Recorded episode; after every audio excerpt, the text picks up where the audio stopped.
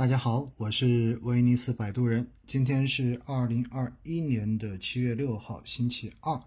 今天创业板是出现了比较明显的调整，而其中医药板块又领跌市场。有很多人都在各个渠道问我说，到底发生了什么事情？那我想呢，就跟大家稍微的来聊一聊。但是以下观点仅代表我个人对于市场的理解和看法。并不代表任何的机构和组织，所以呢，请大家务必要明白这一点。市场有风险，投资需谨慎。以下观点仅供您参考。那创业板呢表现较差，之前跟大家讲过，基本上大家就可以去看一下医药板块的表现就 OK 了，因为医药板块在整个创业板的行业权重中间占比超过百分之三十，所以医药表现不好。创业板肯定就直接跪地上了。医药今天下跌了百分之三点四八。其实今天医药的这种大跌哈，我相信很多人也已经看到了各种的消息。确实啊，在七月二号的时候呢，国家药品监督管理局药品审评中心发布了一则关于公开征求以临床价值为导的抗肿瘤药物临床研发指导原则的意见的通知。这个文件的名字特别的长哈，但是呢，它中间讲到的就是指抗肿瘤的药物研发，从确定研发方向，然后到开展临床的实验，都应该贯彻以临床需求为核心的理念，开展以临床价值为导向的抗肿瘤药物的研发。那么这一句话啥意思呢？也就意味着大家不要再去搞概念了，不要针对某一个这样子的基因靶点，然后。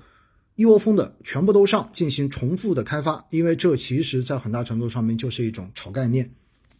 而且呢也会造成资源方面的这种浪费。所以呢，这一个通知出来之后，应该说对创新药产业链的要求是进一步的提升了。在这个通知中间啊，指出抗肿瘤的药物选择目前最佳疗法作为对象来进行 PK，而不能是。像目前这样子，可以选择任意已获批的疗法作为对照，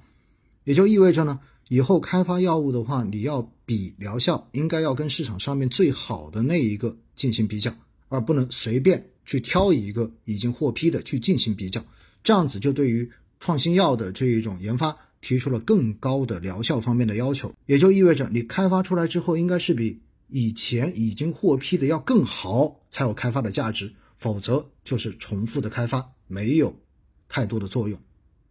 而如果是选择安慰剂作为对照药的时候呢，必须要保证这个适应症在临床中间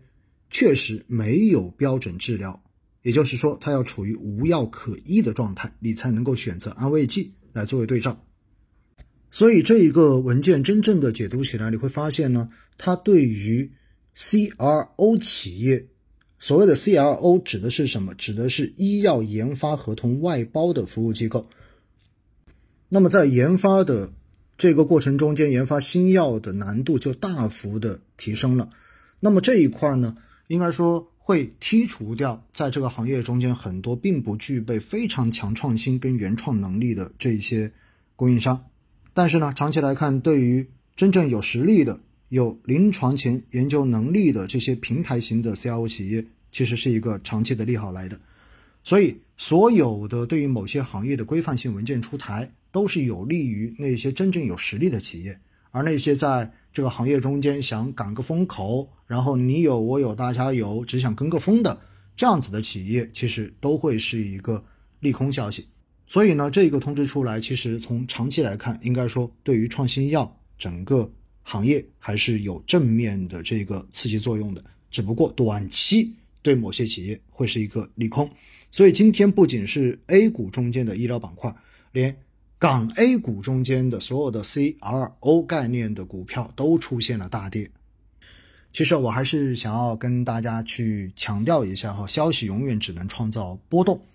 而且呢，不断规范的这些行业，